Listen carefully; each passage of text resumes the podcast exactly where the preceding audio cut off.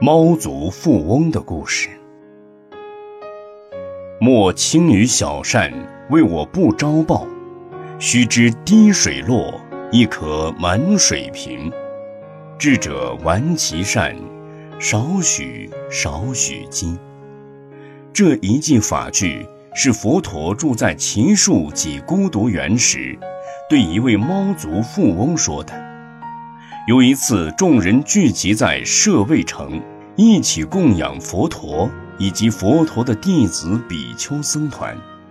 那天，佛陀开示：有些人喜欢自己布施，不让别人布施。这种人往生后，出生的地方会很有钱，但是不会有很多亲友。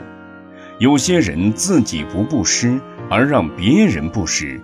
他出生的地方会很穷，但有很多亲戚朋友。有些人自己不布施，也不鼓励别人布施，这种人出生的地方不会有钱，也不会有很多亲戚朋友。有些人自己乐于布施，也让别人布施，他出生的地方不但有财富，也有兄弟姊妹、亲朋好友。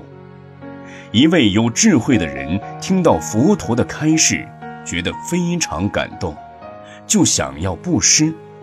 他走到佛陀面前，邀请佛陀和弟子明天来接受供养。他回到乡下以后，就告诉村民说：“我已经邀请佛陀和比丘僧团来受供，请大家量力布施财物、食物，我们一起烹煮之后。”一同供养，他四处奔走宣传这件事，得到村民的支持。其中有一位富翁看他来到店门前，就很不高兴。富翁认为这个智者自己请了佛陀，却大肆宣扬自己广告，于是生气地说：“自己供养就好了，还要打广告。”满心不情愿的。叫他把箩筐拿来。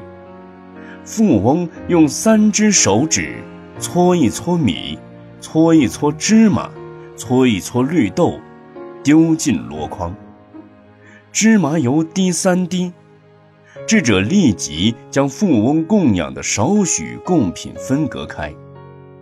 富翁虽然富有，却供养最少。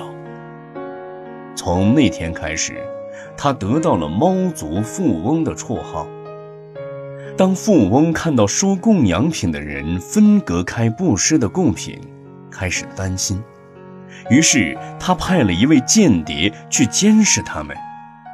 智者在分配食物时，拿起富翁供养的布施，一粒一粒地放进每一个篮子，同时一边念：“让这个富翁有福报。”间谍回去据实报告。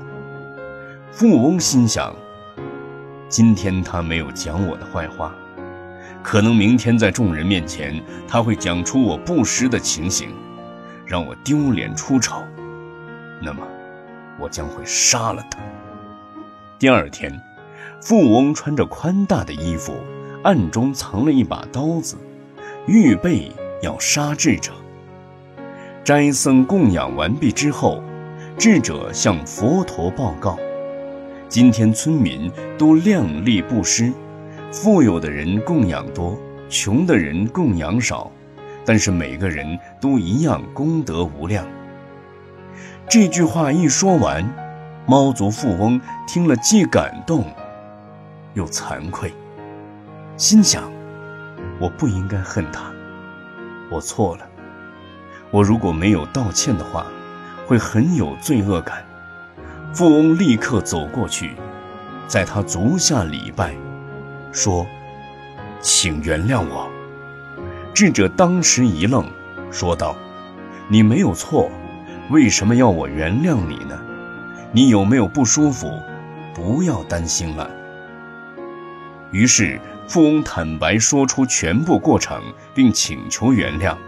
智者带他去佛陀面前报告经过。佛陀鼓励说：“在家居士们，你们不应该看不起自己做的小小的布施，就好像一滴滴的水可以慢慢的装满一个水瓶，一点点的小善，慢慢的积累，也可以带来很多快乐。接着，佛陀说了一首偈：“莫轻于小善，为我不招报。须知滴水落，亦可满水瓶。”智者玩其善，少许少许积。听了佛陀这一番话，猫族富翁正得须陀洹果，听闻者也同沾法益。